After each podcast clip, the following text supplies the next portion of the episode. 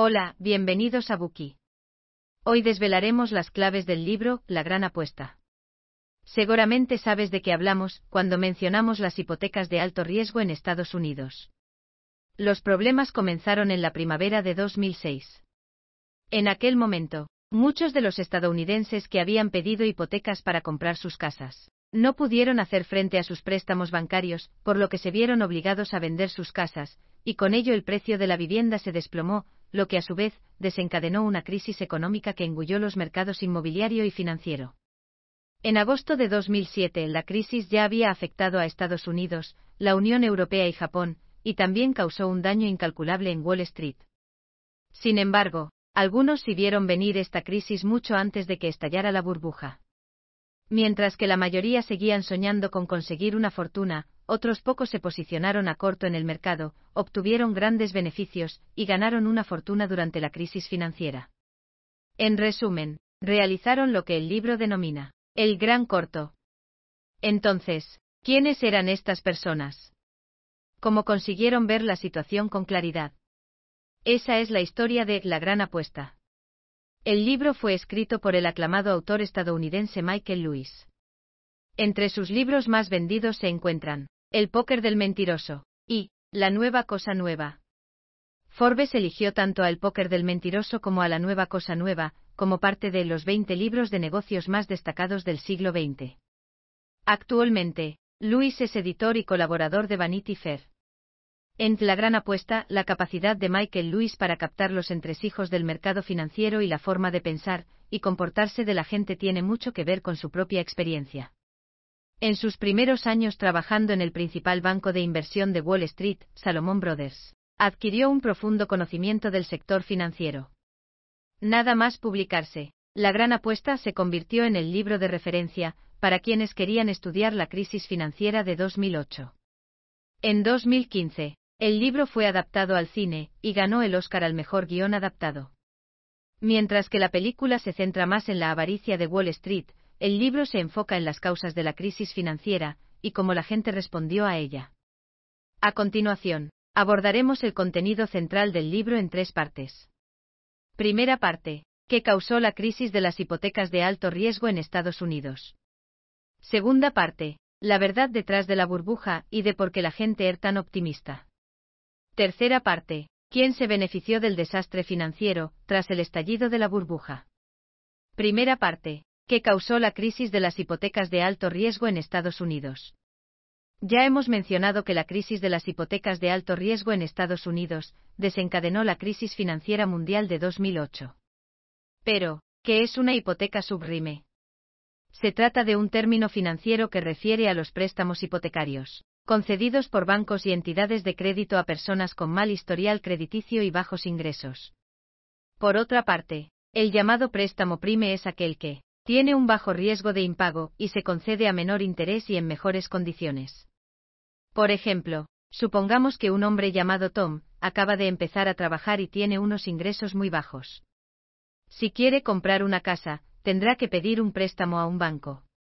Si el banco le presta dinero a Tom, el riesgo de que no lo devuelva será bastante alto. Por lo tanto, el préstamo que le concederán será uno del tipo subrime.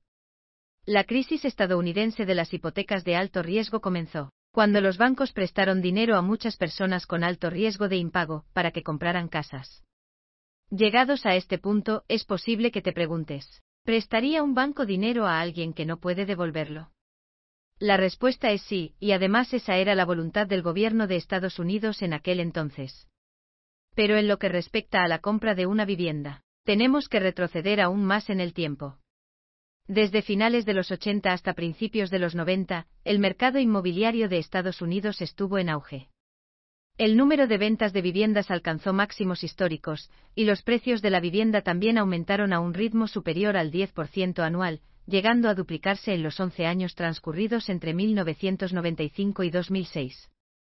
Además, entre 2000 y 2001, la economía estadounidense empezó a contraerse, y el ritmo se aceleró tras el 11 de septiembre. El entonces presidente de la Reserva Federal, Alan Greenspan, adoptó una serie de medidas para estimular el consumo, una de las cuales fue reducir los tipos de interés. En aquella época, Los tipos de interés de los depósitos y préstamos en Estados Unidos eran muy bajos, llegando a alcanzar incluso el 1%. Si ponías 100 dólares en el banco y los retirabas al fin de año, solo obtendrías 101 dólares. En cambio, el mercado inmobiliario estadounidense estaba en pleno auge. El precio de una casa podía subir más de un 10% en un año. Si decidías pedir un préstamo bancario, el interés que tendrías que pagar por la hipoteca era insignificante en comparación. El beneficio neto superaba al de cualquier inversión. Por lo tanto, toda la lógica del mercado inmobiliario cambió. Antes, la gente se planteaba si iba a poder devolver el capital y los intereses al comprar una vivienda. Por el contrario, durante este periodo, siempre que se pudiera vender la casa, para la que se había utilizado el préstamo, se podría devolver el préstamo, y además ganar mucho dinero con la diferencia. De igual forma, las condiciones para la concesión de hipotecas en Estados Unidos eran increíblemente laxas. Para obtener una, no se requería un pago de entrada, y el interés era cero, o cercano a cero durante los dos primeros años. Con esas condiciones, los bancos y las entidades de crédito, más que prestar dinero, regalaban dinero a los prestatarios. Además, las evaluaciones crediticias de los prestatarios también eran muy laxas. Tenías bajos ingresos.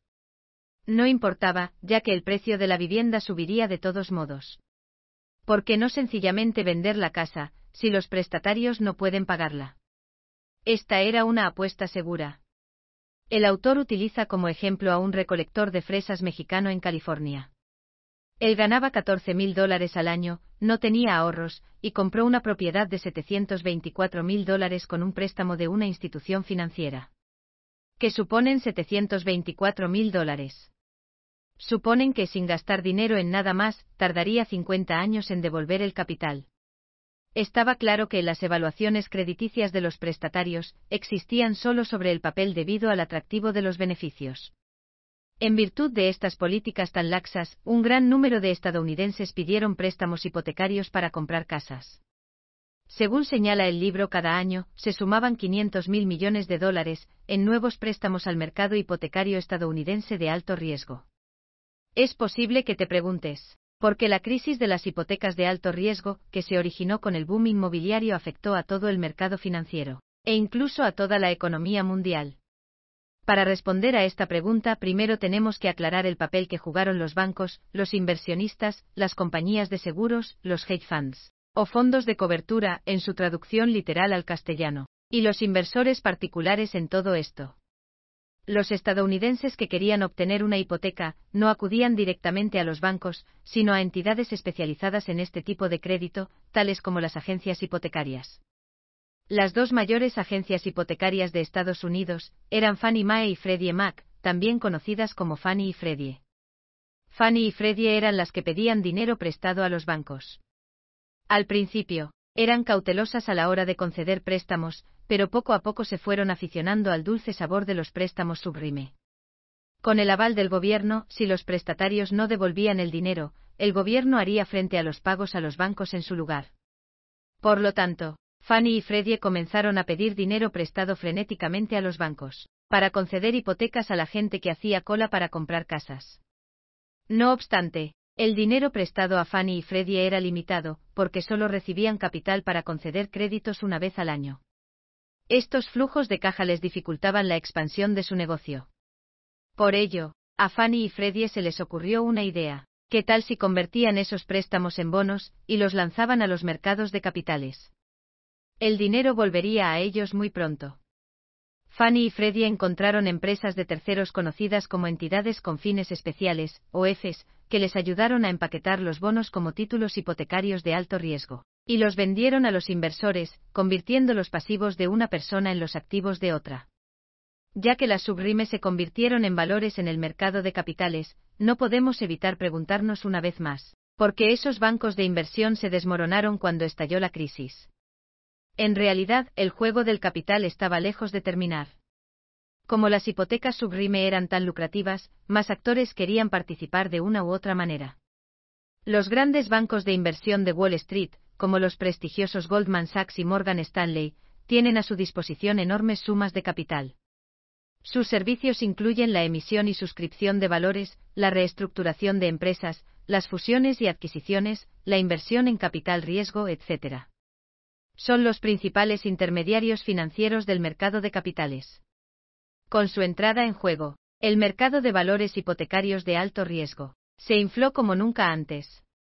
Los inteligentes banqueros descubrieron entonces que los títulos hipotecarios de alto riesgo en el mercado no eran lo suficientemente buenos como para satisfacer las necesidades de inversión de personas con diferentes preferencias de riesgo, por lo que crearon las obligaciones de deudas garantizadas.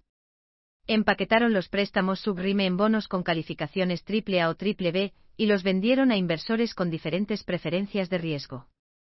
¿Nadie quiere los bonos con calificación triple B? No te preocupes. Acude a las agencias de calificación, como las mundialmente conocidas Moodys, Standard Poor's o Fitch, y una vez que consigas una calificación AAA, tendrás excelentes productos listos para la venta. De este modo, 50 millones de dólares en hipotecas pueden tener 2.000 millones de dólares de diversos derivados detrás. Para evitar el riesgo, los inversores particulares preferían comprar bonos AAA pero, entonces, ¿quiénes eran los compradores de los bonos B? Aquí fue donde entraron en juego los hedge funds o fondos de cobertura. Su objetivo original era cubrir los riesgos y garantizar la rentabilidad, logrando que los inversores se preocuparan menos de los riesgos ante la perspectiva de obtener enormes beneficios. Con la ayuda de los fondos de cobertura que prometían evitar riesgos, la compra de estos bonos de baja calificación era la forma más rápida de obtener grandes beneficios en el mercado de valores. Habiendo disfrutado de los altos rendimientos de las hipotecas subrime en el mercado de valores, los fondos de cobertura garantizaron estos bonos a los bancos para obtener préstamos y tener más capital para expandirse. Los bancos de inversión vieron que todavía había una prima sin explotar en el mercado, así que crearon otro tipo de póliza de seguro, llamada derivados de incumplimiento crediticio, o CDS por sus siglas en inglés, para asegurar los bonos. Y como se puede deducir, las compañías de seguros se vieron arrastradas a participar en el juego. Pues bien, al final, las principales instituciones financieras, incluidos bancos, inversionistas, hedge funds y compañías de seguros, estaban involucradas.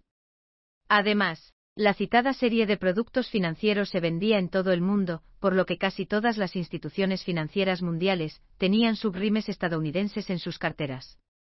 Mientras los precios de la vivienda siguieran subiendo, todos estos productos vinculados a las hipotecas seguirían generando beneficios. Sin embargo, Cabe preguntarse si los precios de la vivienda en Estados Unidos subirían para siempre. Justo cuando Wall Street se disparaba, la Reserva Federal percibió el riesgo de una burbuja. Cuando sucede esto, los bancos centrales suben los tipos de interés para evitarlo. Así, de junio de 2004 a junio de 2006, la Reserva Federal subió los tipos de interés 17 veces seguidas.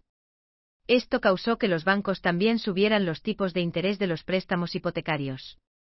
Como resultado, muchos compradores no pudieron hacer frente a sus pagos y los precios de la vivienda se desplomaron. Finalmente, el mercado inmobiliario se hundió, dejando a muchas personas sin hogar.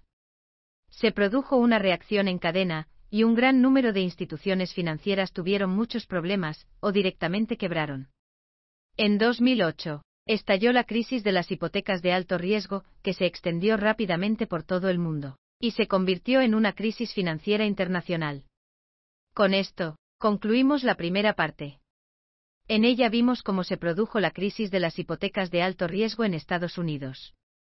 Tras el 11 de septiembre, la Reserva Federal redujo los tipos de interés para estimular el consumo. Esta política llevó a los estadounidenses, muchos de ellos con bajos ingresos, a pedir hipotecas para comprar casas. Como resultado, el mercado se inundó de hipotecas subrime. Para enriquecerse, las instituciones financieras empaquetaron estos préstamos junto con varios productos financieros y los lanzaron al mercado de capitales. Pero cuando la Reserva Federal subió los tipos de interés, el mercado inmobiliario se hundió y las instituciones financieras tuvieron muchos problemas o quebraron. Finalmente, la crisis de la subrime en Estados Unidos pronto se convirtió en una crisis financiera mundial. Gracias por escuchar. Compruebe el enlace de abajo para desbloquear el contenido completo.